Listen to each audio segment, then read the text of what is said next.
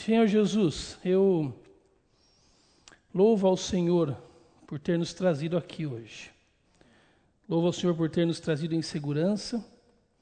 Louvo ao Senhor pela motivação que o Senhor colocou em nossos corações de passarmos essa noite conversando sobre a tua palavra, sobre as verdades que emanam do Senhor e que mobilizam a nossa vida para combinar contigo. Ah, que essa seja uma, uma aula, mais do que isso, um momento de conversa e reflexão, para que a gente fique mais semelhante ao teu caráter. Mais do que aprender, conhecer, encher a nossa mente, que o Senhor possa esvaziar a gente. Esvaziar a gente do nosso eu e nos encher da tua presença, nos renovando, nos ensinando, nos ademoestando, se necessário for, mas nos fazendo mais parecidos com o teu caráter. Não nos deixa desperdiçar esse momento, a começar por mim. Se o Senhor quer falar algo para mim esta noite, eu estou aqui enquanto falo, à disposição para te ouvir, Jesus Cristo. Nos usa mutuamente aqui nesta noite. Amém e amém. Muito bem, vamos lá? A gente está então conversando sobre o texto de Gálatas. Nós vamos ler um pouco mais hoje. Nós introduzimos muita coisa semana passada. Deixa eu repassar algumas delas. Nós definimos o propósito de Gálatas da seguinte forma: uma carta que fala do Evangelho do Deus Trino. Falamos muito dessa ideia da triunidade de Deus, né? De que o Evangelho é um Evangelho triuno. Ah, o Evangelho, então, é a vontade do Deus Pai. Essa é a ideia de Gálatas, me parece. Essa é a vontade do Deus Pai que justifica o homem nos méritos da obra do Deus Filho e nos liberta para um viver cristão na instrumentalidade do Deus Espírito Santo. Eu defini o propósito de Gálatas assim, mas ah, grifei, sublinhei aí essas, trouxe à tona essas duas palavras que eu creio que ser, ser o binômio do texto de Gálatas, justi, justiça, justificação ah, e liberdade. A carta de Gálatas é conhecida como a carta magna da liberdade cristã mas para que exista liberdade cristã, Deus, na pessoa do Filho, por meio do poder do Espírito, produziu em nós uma obra chamada obra da justificação. Vimos a semana passada, então, que o público-alvo recebeu essa ideia, uma ideia que promove e move a vida cristã. Promove o homem de perdido para salvo, de injusto para justo, por meio da justificação. Trabalhamos na lousa aquele conceito, não é? E nos move para a educação ou por meio da educação na justiça. Vimos que Paulo trabalha muito com essa ideia de justiça. Deus ah, colocou a justiça dele revelada no Filho, ah, num mundo onde a injustiça imperava por meio da humanidade, e ele então in, colocou em nós, imputou em nós a sua justiça e levou sobre os ombros dele a nossa injustiça.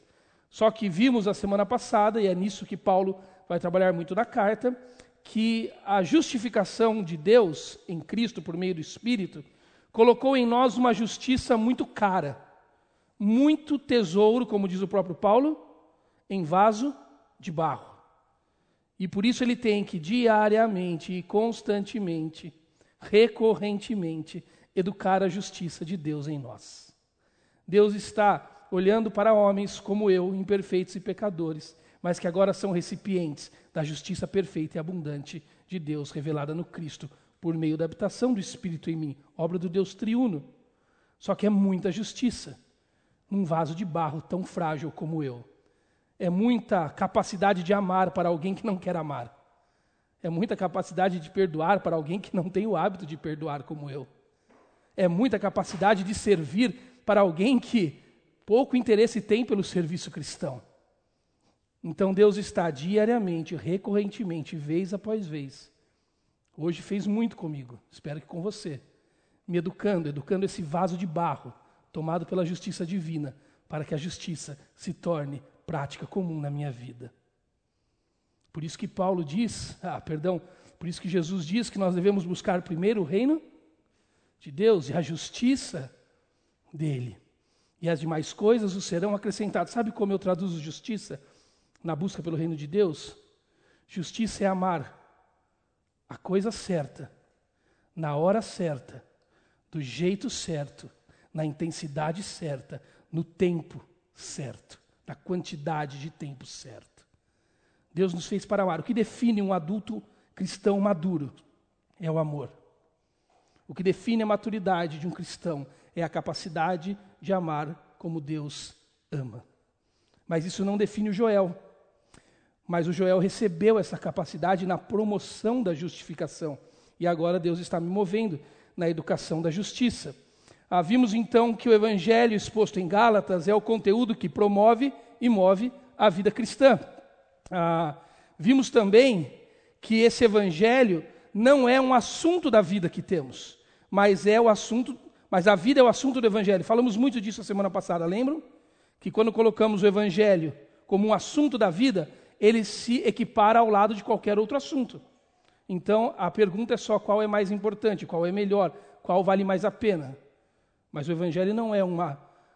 Eu acho que eu defini assim para vocês a semana passada. Não é um compêndio sistemático de informações que eu capto pela inteligência e replico pelo comportamento. O Evangelho é a própria vida. Por isso, a minha existência é um assunto do Evangelho. E não o Evangelho é um assunto sistêmico da vida. Paulo vai ensinar isso para nós. Ah, Paulo também disse que além do Evangelho ser ah, ah, o, o conteúdo de Deus que promove e move a vida cristã, ele é o único conteúdo de Deus que promove e move a vida cristã.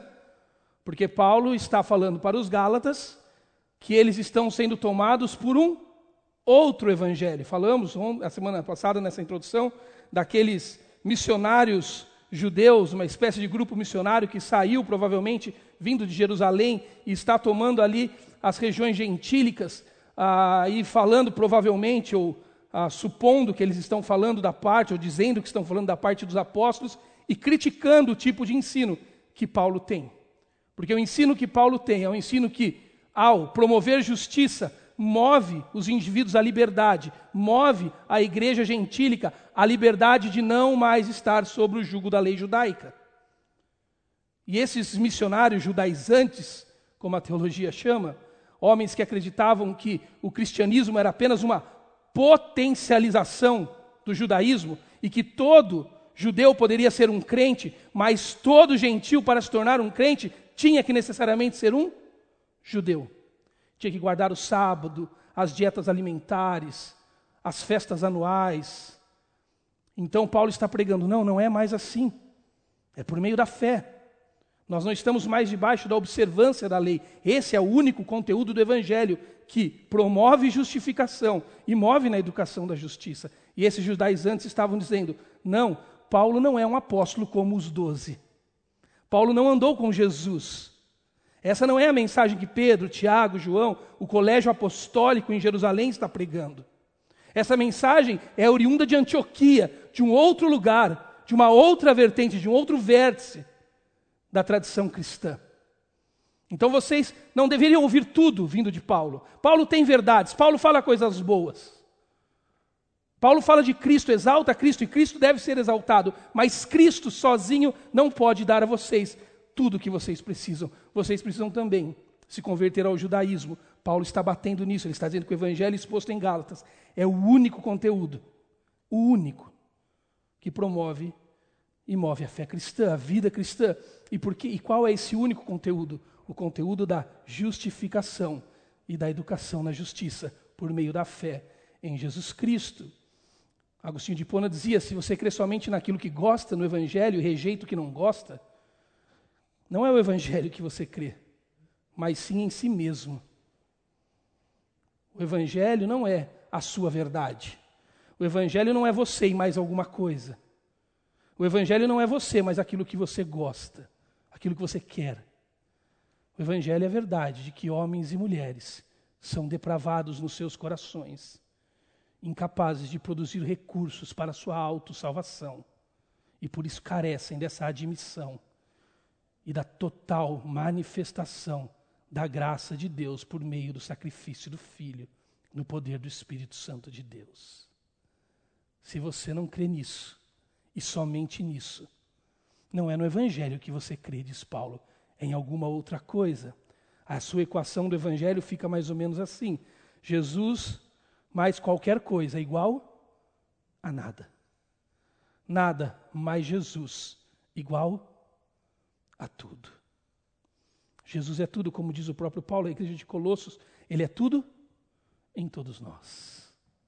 Quando aqueles cristãos da cidade de Colosso, do Vale do Lico, estavam ouvindo aquela heresia conhecida como a heresia dos colossenses, uma espécie de gnosticismo neoplatônico, de que existia um nirvana, um lugar para nós alcançarmos, e entre nós e esse lugar do divino havia uma espécie de pleroma, aonde habitavam íons, anjos, que tinham que ser apaziguados pelo nosso bom comportamento. E quando no esforço do bom comportamento fazíamos isso, chegávamos ao lugar final e ao destino eterno.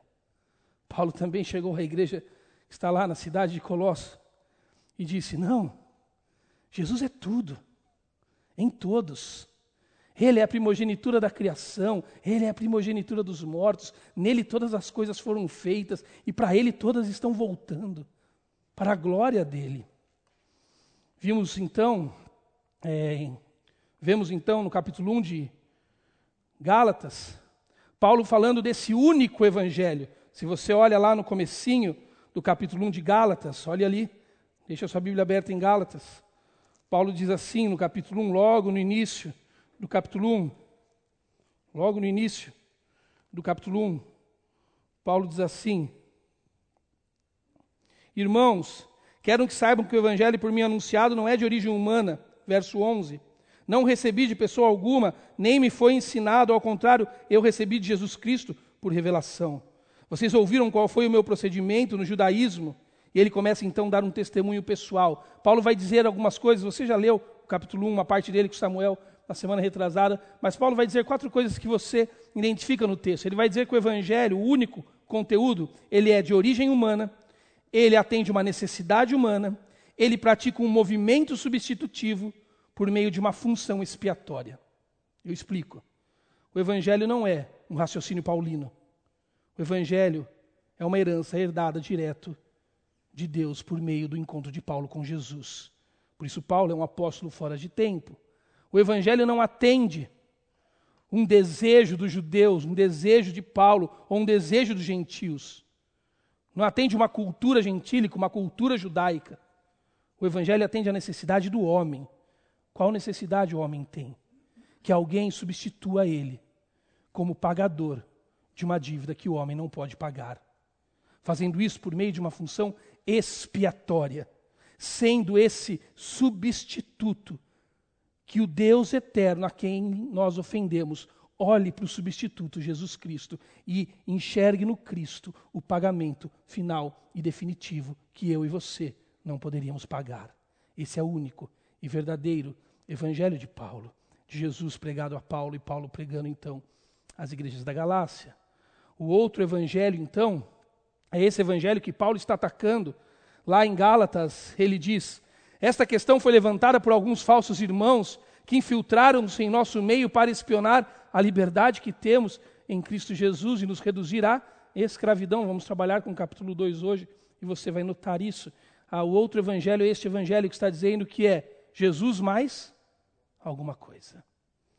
Lá no concílio em Jerusalém, Atos 5, eles Chegaram à seguinte conclusão: então se levantaram alguns do partido religioso dos fariseus que haviam crido e disseram: é necessário circuncidá-los e exigir que obedeçam à lei de Moisés. Essa era a ideia do judeu convertido ao cristianismo no primeiro século, de muitos judeus convertidos ao cristianismo no primeiro século, que ah, ganharam essa alcunha de judaizantes. Que o judaísmo ele era caminho para a salvação em Jesus Cristo, tanto quanto Jesus era caminho. Era um consórcio, era uma continuidade, era uma potencialização. Jesus não era o cumpridor da lei que anulou toda a lei moral, civil e cultica do povo de Israel. Jesus é apenas uma continuidade de tudo isso. Por isso, se converter a Jesus Cristo e ser do caminho, como eles chamavam no primeiro século, significava também se converter ao judaísmo daqueles dias. Se circuncidar, essa é uma questão que Paulo vai tratar. Esse é o outro evangelho. O outro evangelho é tudo aquilo que está ao lado de Cristo, como caminho substitutivo e expiatório para atender a sua necessidade humana. Isso não é mensagem divina. Aí você diz, Joel, mas como eu faço a ponte disso para os nossos dias? Nós vamos fazer isso já já, tá bom? As criaturas, diz C.S. Lewis no Cristianismo Puro e Simples, elas não nascem com desejos que não podem ser satisfeitos. Um bebê sente fome. Bem, existe o alimento. Um patinho gosta de nadar. Então, existe a água. O homem sente o desejo sexual. Logo, existe o sexo. Se descubra em mim um desejo que nenhuma experiência deste mundo pode satisfazer, a explicação mais provável é que fui criado para um outro mundo. É isso que o Evangelho tem que causar em nós. O Evangelho causa uma denúncia de inadequação em nossas vidas. Ontem eu preguei na nossa comunidade sobre a Nova Jerusalém. Está lá no YouTube se você quiser assistir depois. Ah, quando nós, e, e, ao pregar a Nova Jerusalém, eu fiz um panorama desde o Jardim do Éden, mostrando como Deus sempre quis habitar com o homem. E foi o homem que não tem a mesma intensidade que Deus tinha no desejo de habitar. Mostrei então como, desde a queda humana, Deus não mudou de ideia em habitar com o homem. Ele escolheu um povo, fez um tabernáculo, colocou esse povo em uma terra. Ele, toda vez que o povo estava cativo, Deus ia ao cativeiro, habitar com o povo. Ele habitou com Israel, protegendo Israel no Egito. Ele seguiu Israel pelo deserto com uma nuvem de dia e de noite até o Sinai. No Sinai decidiu mudar para a vizinhança do povo, fez um tabernáculo no deserto. Em Jerusalém fez um templo. Quando o povo foi para o cativeiro babilônico, diz Ezequiel, Deus saiu da tenda do encontro, Deus saiu do templo, Deus saiu do lugar santíssimo com sua nuvem e rumou ao leste, ao lado da Babilônia, porque o povo estava na Babilônia. Então Deus foi habitar com seu povo, até a plenitude dos tempos. Quando Deus colocou o Filho Jesus e colocou ele como o tabernáculo de Deus entre os homens, a tenda de Deus agora não era mais um pano, não era mais um templo de pedras, mas era o Filho de Deus encarnado habitando em nós, como dizia os evangelistas, os escritores do Novo Testamento, o ministério da tabernaculação em nós. Jesus mesmo disse que o templo seria derrubado e ele o reconstruiria em Três dias, ele não estava falando de um templo físico mais, mas ele estava falando da sua ressurreição. E chegamos no final de um longo bate-papo ontem na igreja, em Apocalipse 21 e 22. E no final do capítulo 22, de forma tão linda, Deus descreve, usando figuras de linguagem do próprio Éden, o rio da vida, a árvore da vida a quebra da maldição. O homem que agora face a face pode ficar com Deus, coisa que Adão e Eva rejeitou ou rejeitaram. Eu estou dizendo isso para dizer que eu terminei dizendo o seguinte: que a Nova Jerusalém, esse lugar que a nossa alma anseia, esse mundo para o qual fomos criados, representados em Adão e Eva, essa Nova Jerusalém é uma espécie de um Éden 2.0 turbinado, com escapamento aberto e com umas caixas de som no porta-mala, que faz tremer o nosso coração, dizendo: Maranata, ora vem, Senhor Jesus. É isso que o nosso coração anseia. E isso é o Evangelho puro, simples, como disse S. Lewis, e o Evangelho da verdade, não outro Evangelho, como Paulo diz. Paulo, então, no restante do capítulo 1, ele tem por prática em seus escritos se colocar como tipo do que ele está teorizando. Isso é, uma, é um estilo literário de Paulo. Aqui não é diferente, pois ele lembra quem era e no que o evangelho o transformou. Veja a partir do versículo 12 do capítulo 1. Versão, perdão, versículo 13. Vocês ouviram qual foi o meu procedimento no judaísmo? Como perseguia com violência a igreja de Deus, procurando destruí-la. No judaísmo, eu superava a maioria dos judeus da minha idade. Eu era extremamente zeloso dos meus antepassados. Mas Deus me separou desde o ventre materno, me chamou pela sua graça, quando lhe agradou revelar o seu filho em mim, para que eu anunciasse entre os gentios. Não consultei pessoa alguma. Tampouco subi a Jerusalém para ver os que já eram apóstolos antes de mim, mas de imediato parti para a Arábia e voltei outra vez a Damasco. Depois de três anos, subi para Jerusalém conhecer Pedro pessoalmente e estive com ele quinze dias. Não vi nenhum dos outros apóstolos a não ser Tiago, irmão de João, irmão do Senhor, perdão. Quanto ao que escrevo a vocês, afirmo diante de Deus que não minto. A seguir, fui para as regiões da Síria e da Cilícia. Eu não era pessoalmente conhecido pelas igrejas da Judéia que estão em Cristo, apenas ouviam dizer: aquele que antes nos perseguia, agora está anunciando a fé que outrora procurava destruir, e glorificavam a Deus por minha causa. Paulo, ah, ele está colocando o seu testemunho, teorizando por meio do seu testemunho, porque você tem que lembrar que a discussão dele é contra o método judaizante de confusão. E quem eram os judaizantes? Aqueles que diziam que por meio do comportamento, por meio ah, de uma certa ah, ah disciplina, eles chegavam até o favor de Deus. Paulo está olhando para eles, está dizendo: se vocês acham que é isso que traz o favor de Deus a vocês, deixa eu explicar a vocês como eu fui. Se vocês se acham bons e disciplinados no comportamento, deixa eu explicar como eu fui zeloso com a lei. Zeloso com a lei a tal ponto que eu fiz a mesma coisa que vocês estão fazendo. Eu tentei manter viva a tradição judaica, mas eu não vinha pregar cristianismo potencializado. Eu vinha com espada e matava. Se é zelo que vocês querem, Paulo está dizendo, eu tinha de sobra. Mas no testemunho de Paulo, ele explica que agora o evangelho pregado por ele não é fruto de reflexão e raciocínio. O que era antes, de Atos 9, quando ele perseguia a igreja, Paulo, estudado aos pés de Gamaliel, considerou que a mensagem de Cristo era um baita risco a ordem de fé dele. Ele chegou a essa conclusão.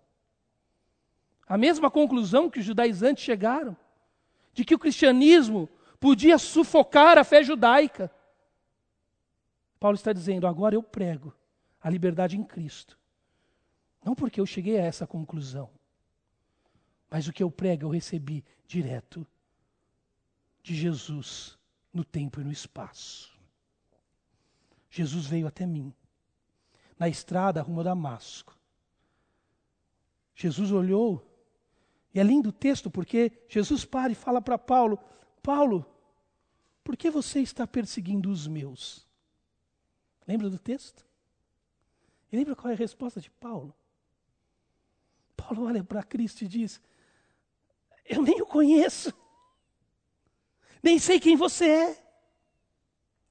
Como eu posso perseguir alguém que você conhece, se nem a você eu conheço? Porque aqueles que estão em Cristo têm com Cristo a ligação e a intimidade que Paulo estava começando a receber de Jesus naquele dia. Não veio de mente humana, elucubrações, raciocínios Paulo recebeu direto de Cristo, no tempo e no espaço, a mensagem do evangelho que ele pregava. O evangelho pregado por Paulo não é derivado então de terceiros. Ele diz: Eu não fui perguntar a nenhum apóstolo se o que eu estava falando tinha coerência. Eu não fui tirar a, a prova dos nove em Jerusalém. Eu fui para Jerusalém três anos depois e nem vi todos os apóstolos. Só vi Pedro e só vi Tiago. E rapidamente, por duas semanas. Eu não conferi se aquilo batia com a verdade apostólica. Eu simplesmente saí pregando. Porque a mensagem vem de Cristo. Paulo está afirmando, porque, perceba, o raciocínio paulino. Se Paulo não deixasse claro que ele não precisou da chancela apostólica para pregar o que ele havia pregado na Galácia. A acusação daqueles, daqueles judaizantes faria todo sentido. Porque eles estão passando pelas cidades da Galácia e estão dizendo: Paulo não é apóstolo de Jesus. Paulo não andou com Jesus. E se você pegar o conteúdo da mensagem de Paulo e comparar, conferir com o conteúdo da mensagem de Pedro, Tiago, João, as colunas em Jerusalém, você vai ver a diferença. Paulo responde: Mas eu não perguntei nada para eles. Não fui até lá. Não liguei, não marquei com a secretária de Pedro uma reunião na primeira igreja batista de Jerusalém. Não fiz curso de segunda noite para ver se a minha teologia era boa para sair pregando por aí. Jesus apareceu para mim na estrada de Damasco, no tempo e no espaço. Me entregou a mensagem da redenção nele, somente nele, por meio da fé. E eu preguei sem perguntar a ninguém. Porque o evangelho pregado por Paulo não é diferente do primeiro apostolado. Nós vamos ver agora no capítulo 2 isso. E o capítulo 2 é um texto crucial, não para a leitura de Gálatas apenas. Mas me permita dizer algo, e talvez isso te empolgue. A discussão que se levanta no capítulo 2, em Gálatas, foi crucial, historicamente crucial, para o tipo de cristianismo que vivemos hoje. Não houvesse acontecido a discussão que aconteceu em Gálatas 2, nós não saberíamos aonde estaríamos hoje. Por isso, Paulo está dizendo sobre um evangelho que não é diferente do primeiro apostolado. Ele recebeu direto de Cristo, não pediu chancela dos apóstolos, e no final ele estava pregando o evangelho que era o mesmo dos apóstolos. Muito bem, nós vamos entrar no capítulo 2. Ah, mas é isso que Paulo está então ensinando no capítulo 1. A escandalosa graça desse evangelho. Algumas lições que nós aprendemos nesse capítulo. Que a vida sem o evangelho é uma busca insana por um referencial. Como vimos C.S. Lewis falando. Que quando vemos qualquer coisa ao lado de Jesus, oferecendo caminho de redenção para nós. Nós colocamos o referencial em nós, colocamos o referencial em coisas humanas e não em Cristo. E a vida sem o referencial em Cristo, uma vida com o referencial em si mesmo, é uma vida insana. É uma vida insana. É uma vida insana. A vida no Evangelho é um encontro sereno de referencial para além de si mesmo. Na verdade, é assim que nós aprendemos sobre o Evangelho e discipulamos pessoas sobre o Evangelho. Na verdade, o discipulado cristão precisa nos ensinar todos os dias a desistir de nós. Ontem, enquanto celebrava a ceia na comunidade, eu convidei as pessoas ao encontro da mesa ah, e pedi para que aqueles que não entendiam a construção da caminhada cristã ainda assistissem o que íamos fazer naquele momento.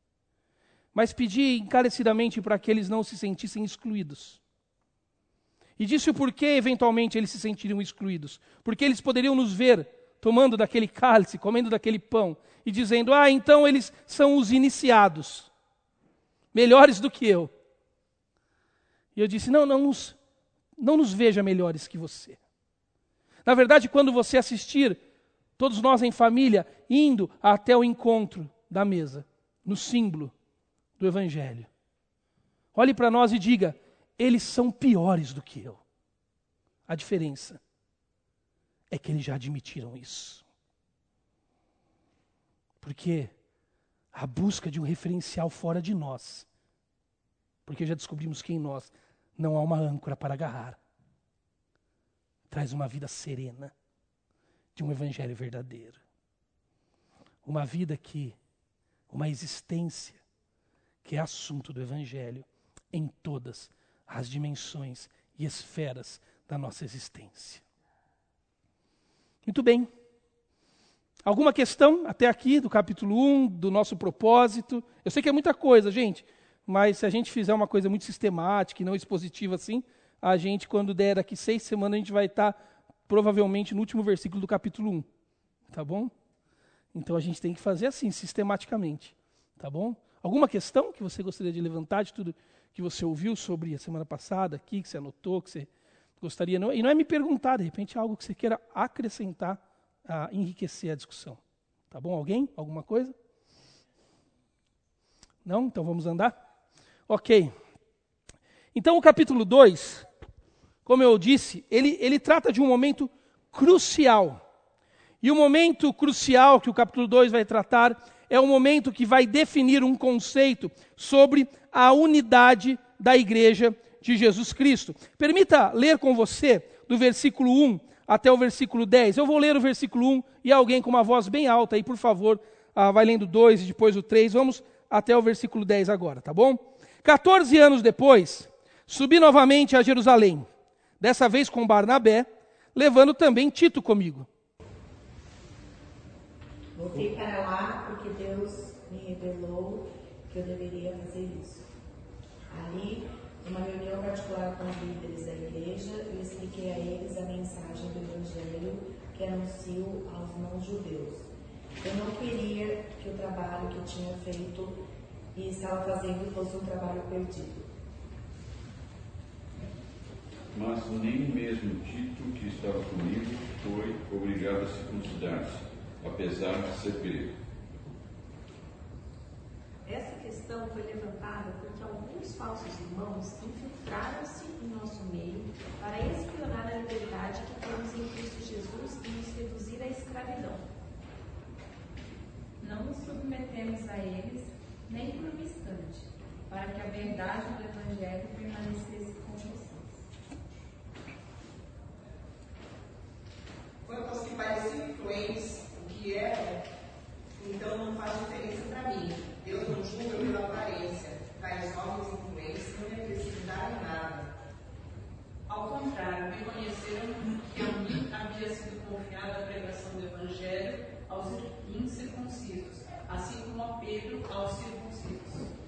Pois Deus, que operou por meio de Pedro como apóstolo dos circuncisos, também operou por meu intermédio para com os gentios reconhecendo a graça que fora concedida, Tiago, Pedro e João, tidos como colunas, estenderam a mão direita a mim e a Barnabé, sinal de comunhão. Eles concordaram é, em que devíamos nos dirigir aos gentios e eles aos circuncisos. Somente pediram que nos lembrássemos dos pobres, o que me esforcei por fazer. Logo no começo do capítulo, nós somos ah, transportados para 14 anos à frente. Paulo, então, agora, ele já fez a primeira viagem a Jerusalém, três anos depois, ficou 15 dias, conheceu Pedro e Tiago. Paulo voltou, Paulo está pregando o evangelho. Ah, ele lida com essa questão agora na igreja, nas igrejas da Galácia. E Paulo, então, nos joga 14 anos à frente. E ele diz que 14 anos depois, ele mais uma vez subiu a Jerusalém. E ele subiu a Jerusalém, e ali em Jerusalém aconteceu uma reunião que ficou conhecida como Concílio de Jerusalém. Reunião essa que você ah, consegue ver o registro dela no capítulo 15 do livro de Atos dos Apóstolos. E o que se sucedeu nesta reunião que Paulo foi a Jerusalém, levando com ele Tito, o chamado Concílio de Jerusalém? Uma discussão exatamente sobre esse problema que estava acontecendo entre os gentios. Porque os judaizantes estavam dizendo que os gentios, para serem inseridos na vida cristã, precisavam também ser inseridos na religião judaica. Eles precisavam ser circuncidados, eles precisavam obedecer às leis cerimoniais, eles precisavam guardar o sábado, a praticar as festas anuais, o calendário judaico. Então, eles vão a Jerusalém, Paulo e Tito, e junto com os apóstolos, as colunas da igreja, eles vão discutir esta, esse problema que está rolando nas terras gentílicas com a mensagem de Paulo versus a mensagem dos judaizantes. Só que o problema é que agora isso foi levado à gerência. Conhece a gerência? Sabe quando toca o telefone na sua sala? E alguém fala: Você pode subir no último andar? Você não acha nem o botão do elevador, assim, de medo, o que, que vai acontecer? Ou criança que é levado na diretoria da escola. Agora Paulo está conversando, embora Paulo não tema isso, ele já mostrou no capítulo 1. Mas Paulo está conversando no colégio apostólico, no QG, no primeiro lugar aonde a igreja se manifestou enquanto igreja de Jesus Cristo e dali então se propagou e se desenvolveu. Paulo agora está numa conversa, em uma reunião decisória com os discípulos de Jesus. Pedro, Tiago e João, as colunas da igreja. E a discussão é muito simples. A discussão é: se uma vez que o evangelho de Jesus e a mensagem do Cristo deixou Jerusalém, deixou o ambiente judaico e se estendeu ao mundo conhecido da época, a todas as nações não judias, se a inserção no povo de Deus e no corpo de Cristo passava pela observância da religião judaica, ou somente e exclusivamente a fé em Jesus era suficiente para que os gentios fizessem parte da igreja de Jesus. Essa resposta tem que ser dada. E Paulo foi até lá conversar sobre isso e buscar essa resposta. Paulo disse que ele foi porque ele recebeu uma revelação. Paulo não foi porque ele está preocupado em chancelar a mensagem dele, percebe? Três anos depois de ser convertido, ele subiu e ele disse: Eu não fui antes porque eu não me preocupo com isso, eu recebi de Jesus. E aqui não é que Paulo agora desenvolveu um medo sobre o assunto. Ah, vou lá porque estão dizendo que a minha mensagem não é boa, deixa eu ir lá pegar um carimbo dos apóstolos. Não é essa a atitude de Paulo. Ele foi porque ele foi levado em uma revelação levou com ele um incircunciso, Tito. E quando Paulo chegou lá, Paulo diz o texto, ele pregou inclusive para os influentes. Ele pregou a mensagem da justificação pela fé e somente pela fé. Levou com ele um case, um estudo de caso. Que Paulo é ousado. Ele podia ir sozinho, porque ele era tinha, ele, ele tinha todas as observâncias no corpo dele, mas ele teve a audácia de levar Tito. Ele levou um estudo de caso para a conversa. Foi, eu vim aqui para perguntar para vocês o que, que vocês acham sobre Tito. É basicamente isso que Paulo está fazendo. Agora, isso aqui é mais ou menos igual aquelas reuniões de denominação, já viu? Os caras fecham um hotel na praia. Coisa linda que eu nunca fui na minha vida e jamais irei. Chamam os poderosos, né? Superfaturam tudo ah, e fazem aquelas reuniões muito loucas para decidir o futuro do cristianismo brasileiro. E dali sai a decisão de como temos que lidar com as mulheres na igreja, com a música na igreja, com a vestimenta na igreja. Agora, você imagina, se Paulo chega nesse evento, nesse congresso das igrejas do primeiro século, do povo do caminho. E Pedro olha para Paulo e diz: Paulo, você tem sido muito acusado por um pessoal que parte daqui. Eles dizem que você prega um, um tipo de mensagem que parece diminuir a fé judaica. Que diz aos povos gentílicos que eles podem chegar ao povo de Deus tendo filiação no pai Abraão, sem passar pela circuncisão, Paulo sem passar ah, pelos ritos judaicos, sem observar a lei mosaica. Deixa eu te perguntar, Paulo, procede essa acusação que eu tenho recebido de você? E Paulo diria o quê? Totalmente, Pedro. Sem pôr nem tirar. E Pedro, Tiago, João, os discípulos de Jesus, colunas da igreja, do QG de Jerusalém, do QG da igreja judaica, onde o Pentecostes aconteceu, tivessem dito: Paulo, de onde você tirou isso? Você está maluco, homem? Jesus, ele é uma continuidade da fé judaica. O cristianismo precisa ser visto como uma potencialização do judaísmo e não uma superação do mesmo.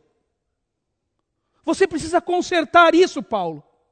Você precisa voltar aos povos gentílicos e você precisa dizer a eles que fazer parte do povo de Deus, ser filho da linhagem de Abraão, não pode acontecer por meio de Jesus apenas. Tem que acontecer também como Moisés nos ensinou. O que teria acontecido? Nós teríamos duas igrejas. Nós teríamos a igreja saindo de Antioquia, para onde Paulo vai voltar, o QG dos gentios. E nós teríamos a igreja de Jerusalém, dos apóstolos primeiros, do colégio apostólico. E hoje nós estaríamos em uma outra condição do cristianismo histórico. O momento que Paulo está vivendo em Gálatas capítulo 2, ele foi crucial para as décadas, séculos que vieram. Porque quando Paulo chega lá discutindo a igreja, John Stott diz o seguinte: que uma coisa era os líderes de Jerusalém aprovarem a conversão dos gentios, mas não conseguiriam aprovar o compromisso com o Messias sem a inclusão no judaísmo. Essa é a pergunta que John Stott está fazendo. Uma coisa era os líderes de Jerusalém aprovarem a conversão dos gentios, mas conseguiriam aprovar o compromisso com o Messias sem a inclusão do judaísmo? A visão deles seria ampla o suficiente para enxergar o Evangelho de Cristo não como um movimento reformista dentro do judaísmo, mas como boas novas para o mundo inteiro e a Igreja de Cristo como família internacional de Deus. Crucial essa decisão. O fim da lei é Cristo ou Cristo é uma inclusão à lei judaica? Uau! Nós estamos diante de uma discussão que Paulo travou em Jerusalém, que definiu o tipo de estrutura cristã que se seguiu a partir dali. Olha o que, que Paulo vai nos ensinar, e nós vamos parar um pouquinho depois disso. Paulo vai nos ensinar, então, que nessa discussão ele trabalhou com a ideia de que nós fomos libertos para a verdade. Olha o que ele diz. Esta questão foi levantada por alguns falsos irmãos que infiltraram-se em nosso meio para espionar a liberdade que temos em Cristo Jesus e nos reduzir à escravidão. Essa é a conversa que está tendo lá.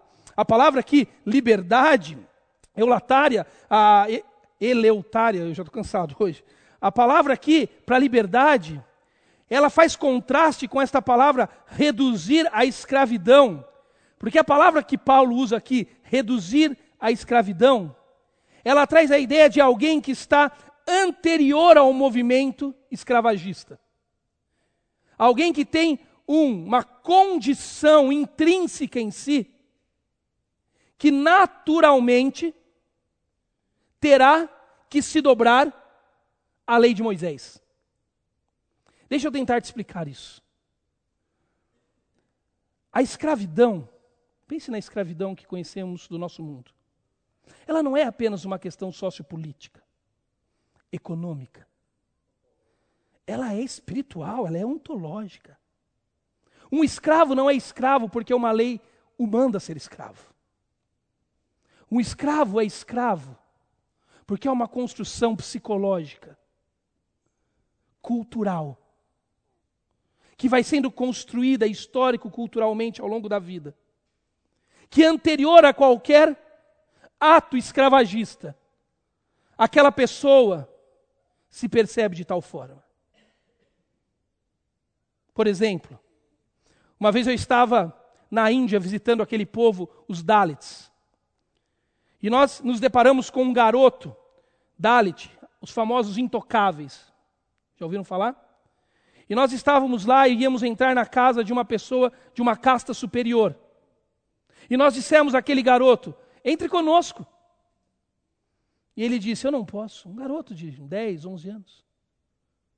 E ele disse: Por quê? Nós dissemos: Por que você não pode entrar?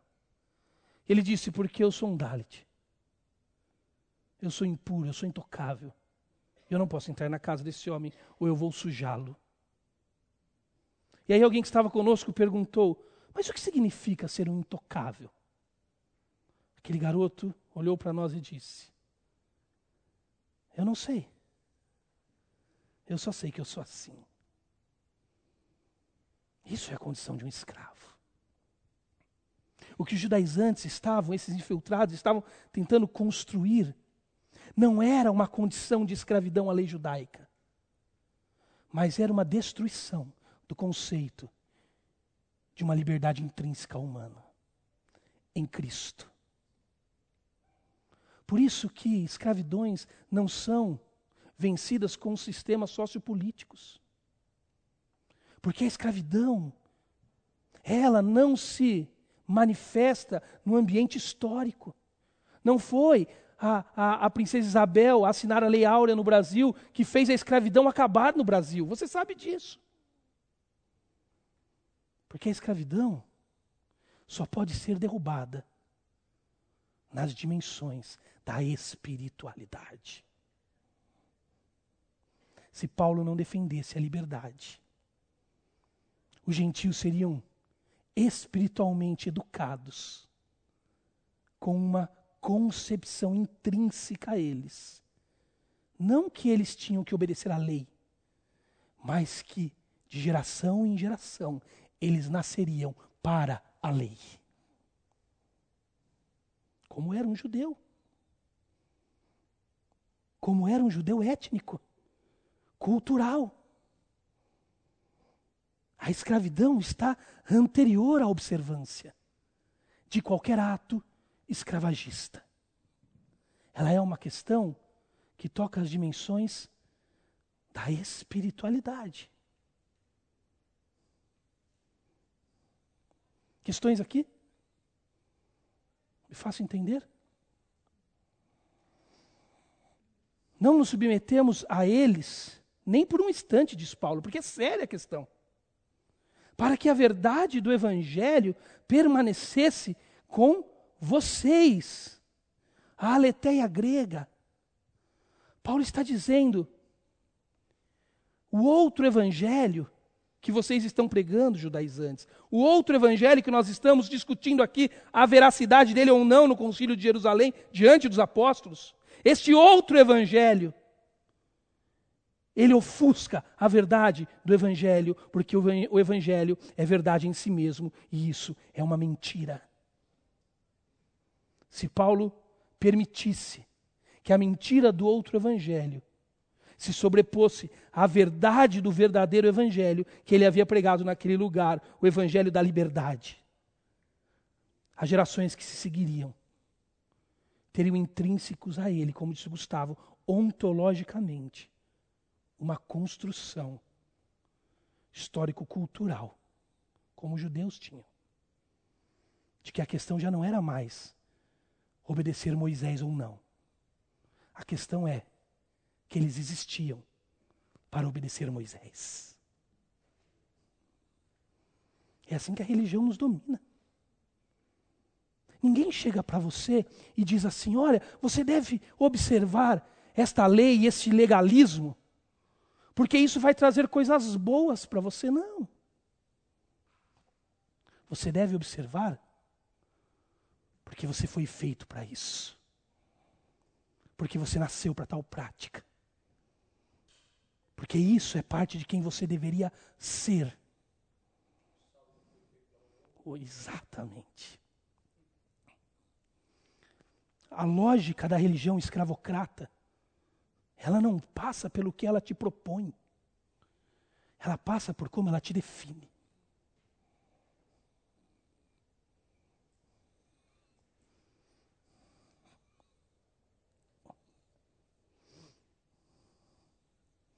Você pode dizer para uma mulher que está fazendo correntes de cura e libertação para o marido dela, que é um alcoólatra, que aquilo não é suficiente. Mas ela não vai parar, sabe por quê? Porque ela já não faz, não faz mais aquilo, porque ela espera algo daquilo, como resultado de um comportamento. Mas ela já faz aquilo, porque fazer aquilo é quem ela se tornou. E esse tipo de construção psicológica só o Evangelho destrói. Por isso que você pode ir à Índia e você pode pregar o Evangelho lá. Você pode ir à Índia e você pode. A Índia é a maior democracia do mundo. Você pode ir à Índia e mudar o mundo sociopoliticamente. Você pode mudar as classes. Quando você produzir uma mobilização na pirâmide social, sabe o que vai acontecer no final? Sabe como os Dalits se verão? Como Dalits. Porque só o Evangelho liberta eles. E é desse Evangelho que Paulo está dizendo: eu não vou abrir mão. Ele levou Tito para mostrar isso. Tito é um caso prático naquele lugar. Ele está dizendo: a circuncisão do coração, como resultado da fé em Cristo, foi aceita, então, pelo colégio apostólico. Pedro disse para Paulo: Paulo, vamos fazer o seguinte. Cara, o que você está pregando é exatamente o que a gente prega. O que está pregando, Paulo, é exatamente o que nós cremos, eu, Pedro, Tiago, os apóstolos, eu, eu Tiago, João, os apóstolos. Que a fé é somente em Jesus Cristo. Que os judeus, sim, vão continuar com a observância, mas todos os gentios, que vão fazer parte do povo de Deus, da igreja de Cristo, que vão encontrar filiação no pai Abraão, farão isso única e exclusivamente pela fé em Jesus. A unidade da igreja não está na inserção ao judaísmo. A unidade da igreja está pela fé em Jesus e a liberdade que a fé promove. Paulo tomou uma decisão com os apóstolos naquele dia do que uniria a igreja se o que uniria a igreja seria Jesus e nada mais. Ou se o que uniria a igreja seriam ritos, leis, práticas, seria observância a Moisés. E então nós teríamos construído uma geração de uma igreja escrava, que nasceria geração após geração, não cumprindo a lei, mas para cumprir a lei.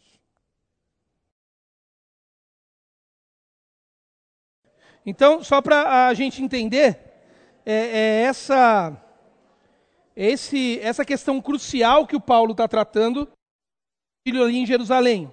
Está tá funcionando? Tá? Tá? Essa questão crucial que o Paulo está tratando no concílio ali em Jerusalém. A unidade da igreja. Se a igreja é inserida pela, por meio da fé em Cristo ou se ela precisa de algo mais além de Cristo para inserção dela. Então, Paulo está tratando, em contraste ao outro evangelho que ele ouviu na Galácia, pregado pelos judaizantes, ele está tratando da verdade do evangelho com esses apóstolos. E o lindo é que os apóstolos estenderam as mãos para Paulo num sinal de comunhão. Dizendo, Paulo, faça isso, pregue desse jeito. Porque o verdadeiro evangelho, ele propõe duas coisas que são cruciais para essa discussão, como eu disse e que são muito ah, próprias para os nossos dias ainda. O Evangelho ele propõe, primeiro, uma liberdade cultural. Gente, isso é uma das coisas mais difíceis para nós, entendermos isso. Porque todo Evangelho que praticamos, todo o Evangelho que praticamos, no nosso mundo tupiniquim, em qualquer outro mundo, toda a prática de igreja cristã que praticamos, ela é de alguma maneira, empacotada por uma perspectiva cultural. Cultural. É essa discussão que o Paulo está dizendo. Eles estão dizendo, Paulo, o cristão que crê em Jesus, gentil, legal, ele precisa crer. Mas ele precisa se adequar à cultura judaica. Porque a cultura judaica, Paulo, ela é superior. É da onde Cristo veio.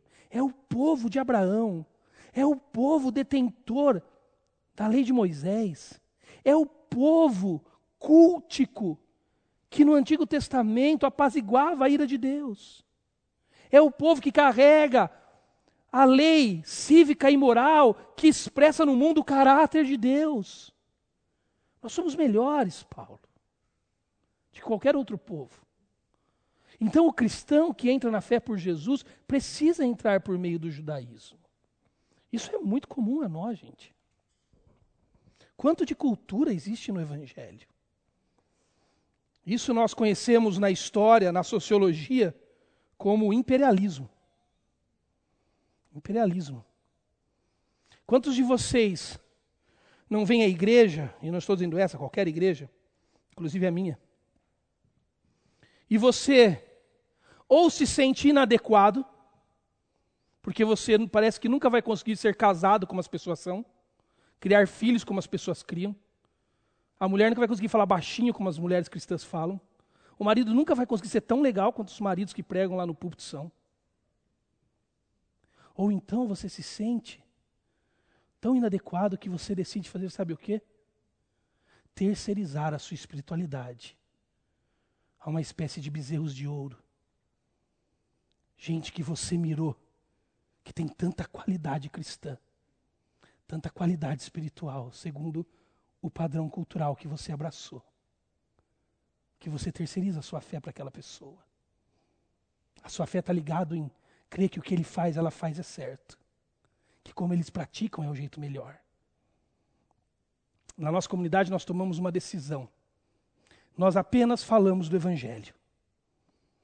O Evangelho diz para as pessoas como criarem os filhos delas. O Evangelho diz para as pessoas como serem casadas. O Evangelho diz para as pessoas como gastarem os seus dinheiros.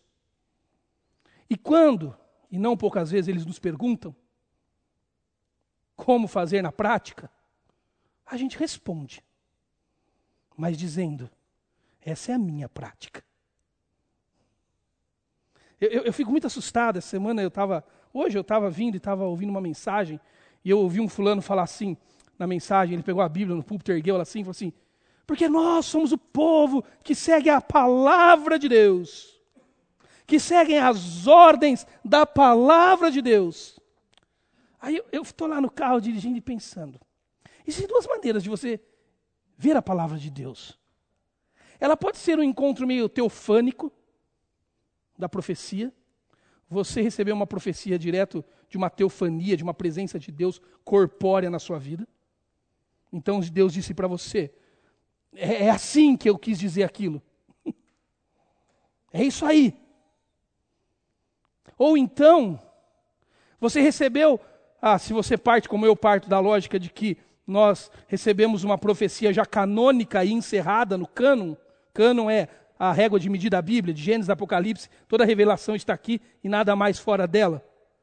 Então o caminho não é uma direta revelação teofânica de Deus. O caminho é hermenêutico, é interpretativo. Eu chego à leitura da palavra por um caminho hermenêutico e dela extraio conclusões. Quando fulano está no púlpito gritando assim, porque nós somos o povo que seguimos a palavra de Deus. Seguimos a palavra de Deus. Que palavra de Deus ele está falando? A dele. Aquele leu. Aquele entendeu. E nada de errado ele fazer isso. Eu faço todos os domingos. Só tento ter humildade semanalmente de dizer: é como eu entendo.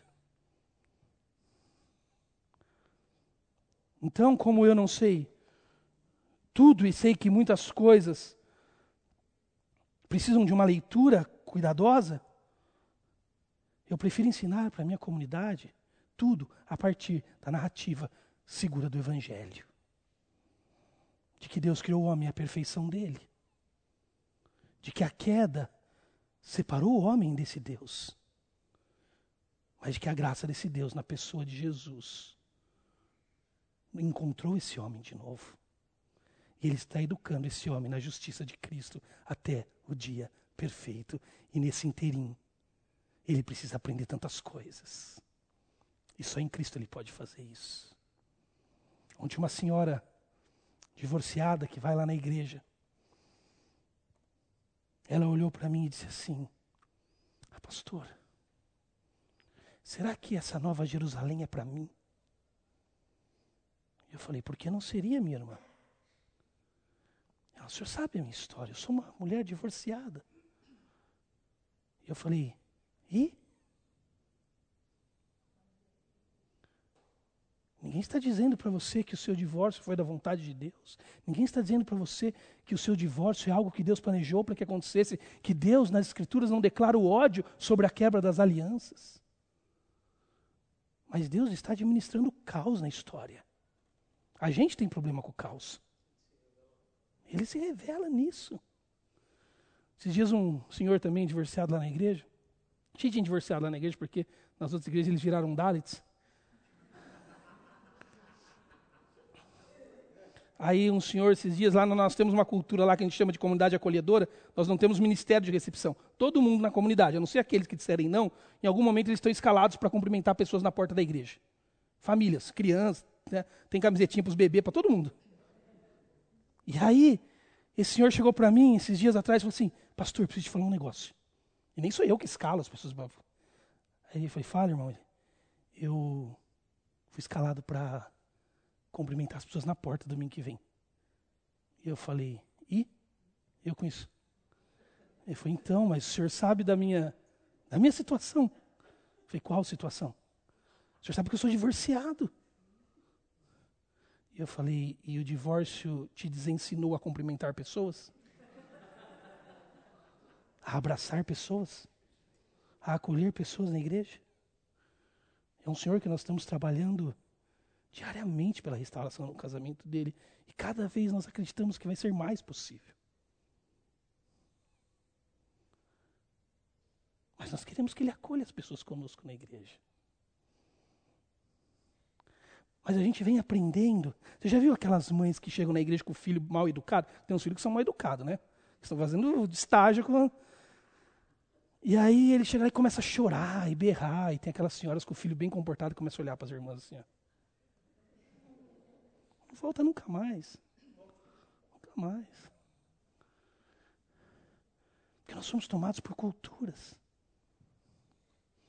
Já viu aqueles livros que você lê sobre educação de filhos? Esquece, meu, não dá certo aqui no Brasil.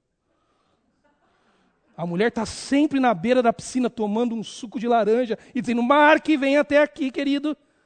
Não é assim no Brasil, gente. Mas tem muitos princípios evangélicos bons nesses livros. Aí você diz assim: tá aí, se eu tirar meu filho da escola e fizer homeschool, eu salvo ele da capetagem do mundo. Não salva. Porque o pecado não está na geografia escolar. O pecado está no coração humano. Nós somos tomados por culturas. Por culturas. E essas culturas que são impostas a nós como traduções de um evangelho melhor, de uma cristandade mais evoluída, têm o poder de nos oprimir e de nos causar um senso de inadequação tão profundo que o simples e puro evangelho para de parecer suficiente. Isso é um risco tremendo. Lá na Palavra da Vida a gente tem um negócio que é os alunos trabalharem para diminuir o custo lá da gente. E aí tinha um cara lá que eu orientava, que era um americano, ele chegou lá no primeiro ano, ele era meio perturbado, mas gente boa. E ele chegou no meu escritório e falou assim: Eu não vou trabalhar. Eu falei: Como assim não vai trabalhar? Aqui é obrigado, meu amigo, tem que trabalhar. Você assinou.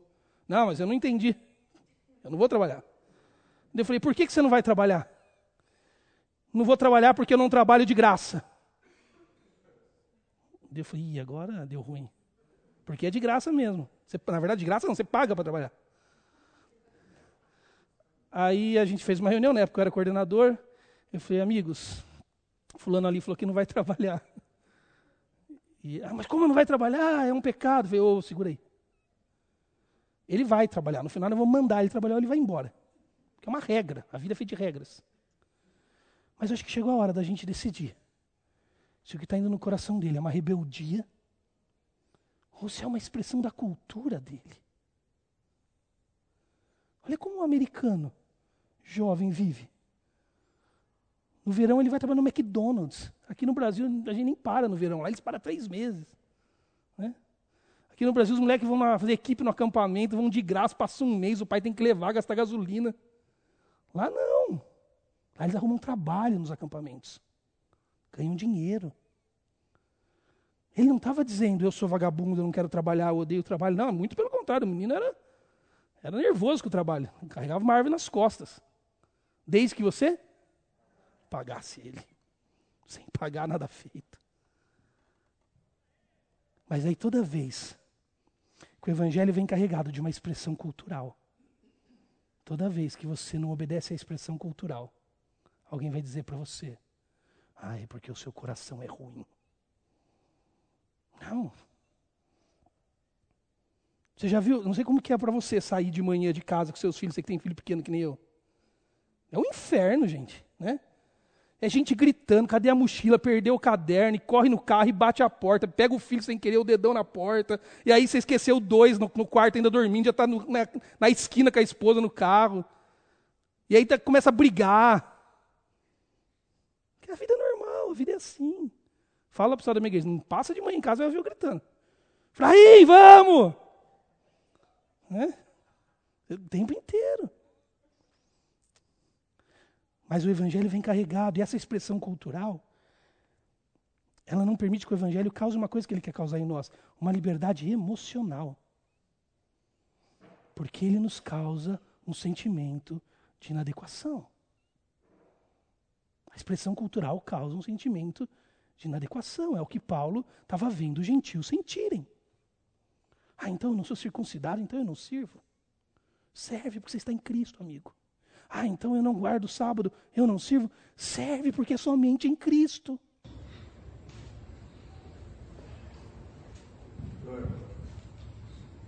É, será que a gente também não confunde essa verdade do Evangelho com a nossa denominação? É cultural. O calvinismo, é. o arminianismo, e a gente fica discutindo essas coisas. Uhum e tudo aquilo que não, não comunga exatamente do que a gente pensa, a gente tem como falso evangelho. Uhum. É, as denominações são, são expressões culturais, tratos sociais, né? Esses dias eu, eu, eu preguei na comunidade, a gente está numa série chamada é, Arte de Fazer Comunidade, e eu preguei sobre que Jesus construiu uma comunidade horizontal, né? que a sociedade é uma sociedade piramidal. Mas a, a, a comunidade cristã é uma comunidade de horizontalidades, onde não há gregos nem judeus, homens nem mulheres, escravos nem livres. Somos todos um em Cristo. Né? E isso, ela é dogmática. É outra, assista lá depois uma das outras expressões que eu falei. A sociedade piramidal é dogmática. Ela é uma sociedade das estruturas ah, normativas. É, das estruturas totalmente normativas. Por isso que seu filho não quer ir na igreja. Porque ele não vive mais sociedades normativas. Ele vive sociedades líquidas. Isso não significa que nós vamos fazer uma igreja líquida. Porque nós temos uma verdade sólida. Mas as estruturas não podem mais responder às sociedades normativas de ontem. Não podem, não cabem mais. Oh, vocês estão estudando na segunda noite, gente, na igreja, isso é pecado.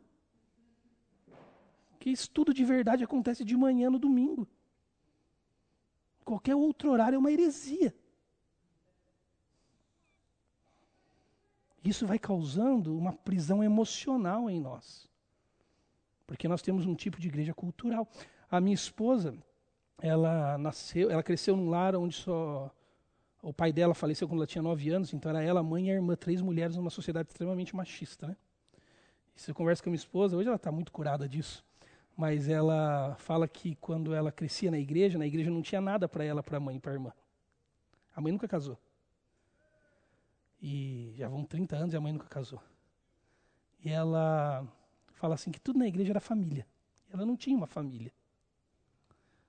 Vamos para o acampamento, o pai vai levar. Ela não tinha um pai. Dia da encontro de casais, a mãe dela não tinha um homem para ir.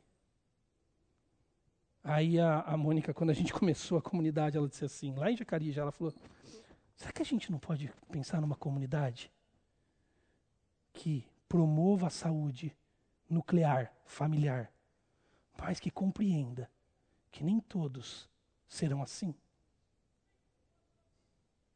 Então, por exemplo, nossa comunidade, a gente, tudo que a gente faz, a gente faz de homem e mulher. A gente não faz insectarização de casais. Tudo é para homem ou para mulher, ou para a igreja inteira. Porque está cheio de gente na minha igreja que não se encaixa nos padrões culturais. E nós continuamos desafiando eles a serem semelhantes ao padrão do Evangelho, não dos padrões culturais. Então, se o motivo para a gente obedecer à lei de Deus não for a gratidão pela graça do Evangelho, é isso que nós faremos, nós seremos reduzidos à escravidão do outro Evangelho, o Evangelho cultural, uma prisão emocional das inadequações culturais. O que te leva a obedecer, o que Paulo está dizendo, o que vai nos levar a obedecer o Evangelho é a gratidão ao próprio Evangelho, a lei de Cristo. Eu vou obedecer, nós vamos trabalhar essa semana, na outra semana, capítulo 3, entendendo o conceito de lei, conceito de, de graça. E nós vamos ver que a, lei nos dev, a, a graça nos devolve para a lei, mas nos devolve no poder de Cristo, pela gratidão que temos em Cristo. Jesus Cristo então reúne tudo que nunca deveria ter sido separado e separa tudo o que nunca deveria ter sido unido. Ele é a unidade da igreja, não é a expressão cultural não é o jugo judaico. Cristo é a unidade da igreja. Paulo foi a Jerusalém discutir esse assunto. Esse assunto foi crucial e ele chega a nós hoje para declarar a igreja dele no século 21. Jesus, somente Jesus e nada além de Jesus. Somente Jesus. O que combina com ele, o que tem a ver com o caráter dele. O que é dele. Nós tivemos esse dia uma palestra sobre educação de filhos na nossa igreja. Aí uma família nos convidou para comer uma pizza, nós fomos eu e Mônica. Uma família linda da igreja, com dois filhos lindos. E aquela mulher estava começando um estágio de depressão. Era nítido nela. Uma mulher sempre foi muito alegre. E ela começou a falar das dificuldades na criação com os filhos. E tudo, e ela não parava de se referir à palestra que ela ouviu na igreja. E eu, eu fiquei meio. Confesso que eu estava gostando mais da pizza do que da conversa. Aí, lá pelas tantas, a Mônica virou, isso, isso me, me, me levantou de novo para a conversa. A Mônica virou para aquela mãe e disse assim: Minha amiga, eu não sei onde você está achando tanto defeito. Você tem uma família linda. Seus filhos são uma graça. E você faz o melhor trabalho que você pode fazer com os recursos que você tem. Aceite. Você não é a fulana. Você não é o ciclano. Seus filhos vão para a escola e o que tem de errado nisso? O seu marido não tem o tempo que o marido da outra tem. Ele trabalha e faz hora extra para pagar o aluguel. Aceite. E ame os seus filhos. E pare de querer os filhos que você não tem. E ame aqueles que Jesus te deu. E em Cristo seja o melhor que você puder ser para eles. E aí a Mônica concluiu. Estou fazendo paráfrases dela, claro. Ela concluiu dizendo: e no final, muita coisa vai dar errado, sabe para quê? Para lembrar que nunca foi por nós, sempre foi por Jesus. Sempre foi por Jesus. Hoje eu falei assim para minha menina de 14 anos: Aninha, vamos com o papai? Tô cansado, não queria dirigir sozinho, vamos? Ela falou: aonde? Falei: vou lá em Campinas, vou dar uma aula. Ele: do quê? Ela falou assim: eu falei: da Bíblia. Ela: ah, pai, eu já te ouço falar tanto. E eu dei uma vontade, sabe, dar um peteleco nela e falar: só descrente. Mas, mas por um minuto eu olhei para a cara dos outros dois que estavam perto, que dariam a mesma resposta, eu tenho certeza, naquele momento. E eu falei, tá aí. É, você já me ouve falar muito mesmo. Não precisa ouvir de novo. Isso não é sinônimo de descrença na minha filha. É só um sinal de que não quero. Não estou afim, papai. Não estou afim. Sábado a minha esposa trabalhou o dia inteiro. E aí ela falou assim para mim à noite: O que você diria se eu dissesse que amanhã eu não vou na igreja? E aí eu disse assim: Eu diria que você é incrédula. Mas como eu sei que você não é, eu diria: Você trabalhou muito, né? Ela falou: É, trabalhei muito. E não foi. Isso não mudou nada no caráter dela. Eu sou, eu sou neto de um pastor, um batista, e meu avô faleceu faz uns 20 anos, e minha avó sempre foi líder da sociedade de senhoras, minha avó sempre foi tudo que você pode imaginar na igreja. Só não tocava piano porque ela não sabia. E meu avôzinho faleceu, já aposentado do ministério. Desde esse dia, minha avó nunca mais entrou numa igreja. Nunca mais. Porque ela nunca foi porque quis.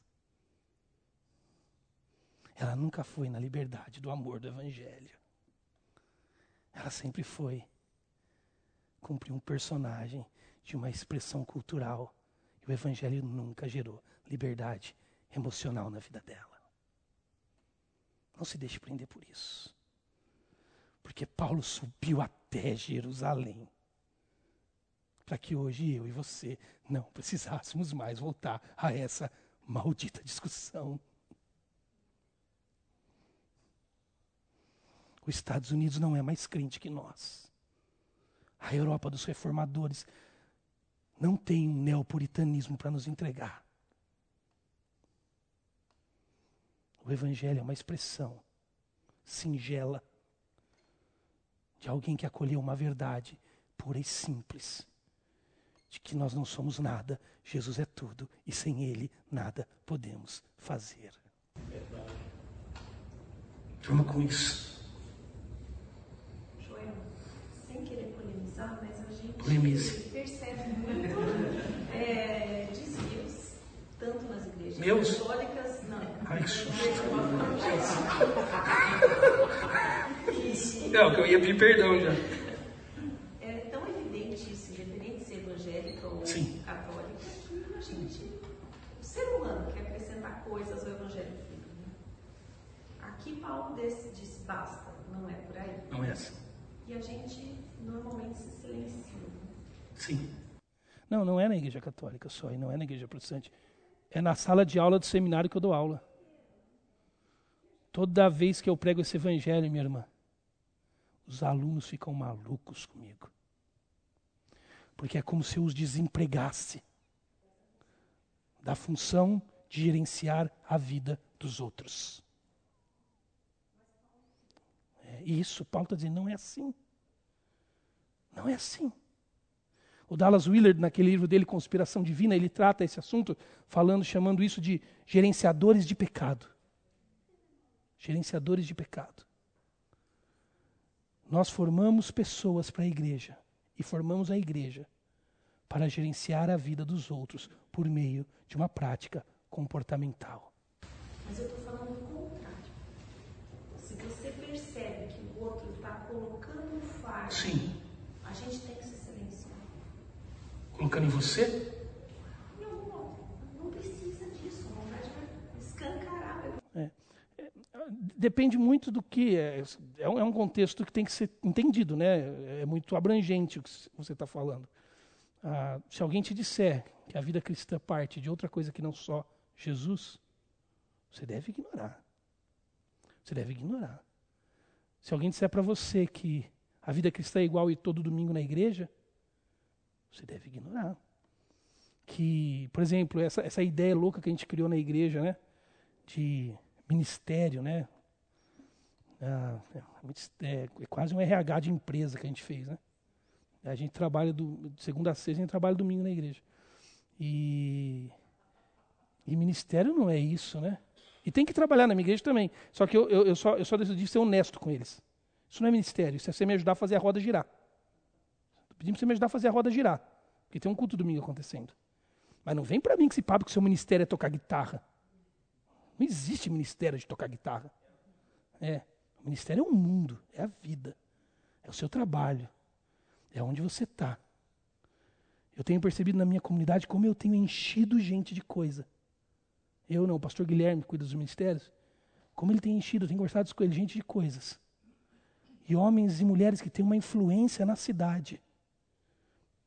Que eu tenho dito para eles: Ei, Gui, vamos libertá-los. Vamos mobilizá-los para fora. E não para dentro. Aí vem aquelas culturas norte-americanas né, de que. Já viu a cultura do 20-80? Que 20% faz o que 80% da igreja consome? Mas óbvio, não cabe os 100% dentro da igreja. A igreja é uma estrutura mecânica. 20 já é muito. Se a igreja for grande, pequena, já é muito. O resto tem que mobilizar para onde? Para fora. Para fora. Não ali. Gente que está nas salas de aula, nos comércios, nos consultórios, no poder público. Lá na comunidade que a, que a gente está plantando, a gente tem algumas pessoas interessantes lá. A gente, a gente quem frequenta nossa comunidade é membro, lá, líder hoje já, é o Daniel Dias, aquele nadador paralímpico. Né? Ele e a Raquel frequentam a igreja lá. E o Daniel é ligado no 280. Ele está assim, Joel, o que, que eu posso fazer? Que eu fazer? Daniel, nada, amigo. Deixa que a gente faz, cara. Deixa que a gente faz. Porque você vai a lugares que eu nunca irei. Então fique livre para ir. Congregue conosco, celebre a vida cristã. Ele lidera um grupo pequeno hoje. A gente tem lá um ator global na, na, na igreja das antigas. E eu falo a mesma coisa para ele, cara. Você ainda está nativa demais. Vá voar. Vá, se, vá mobilizar fora daqui. Parta da nossa igreja. Mas não fique parado ali. Nós temos que ser uma igreja para o um mundo a partir de Atibaia. Quando as pessoas começam a nos colocar esses pesos, a gente precisa considerar o que nós queremos. Né? Agora, tem muita gente que fica feliz se mobilizada na estrutura. É um bom espaço de se achar em Cristo. Mas não é para todos. Logo, não fazer não significa necessariamente desvio da vida cristã pessoa acha que não está servindo ao Senhor. É. Eu sirvo na igreja, é. aí você acha que é, que é o é. local, né? É. A instituição, né? o CNPJ, né? É. Mas é. ela não entende para fora. Né? Isso, é, exatamente. Exatamente, exatamente. Isso aí, gente, uau. Então, semana que vem a gente retoma, olha. A gente vai para Gálatas 2, 11 a 21. E aí a gente vai ver como que o Paulo teve aquele encontro com Pedro. E quanto de racismo nacionalista tinha no coração de Pedro. E a gente vai perceber como o evangelho explode isso de dentro para fora. De dentro para fora. Só o evangelho. Só o evangelho.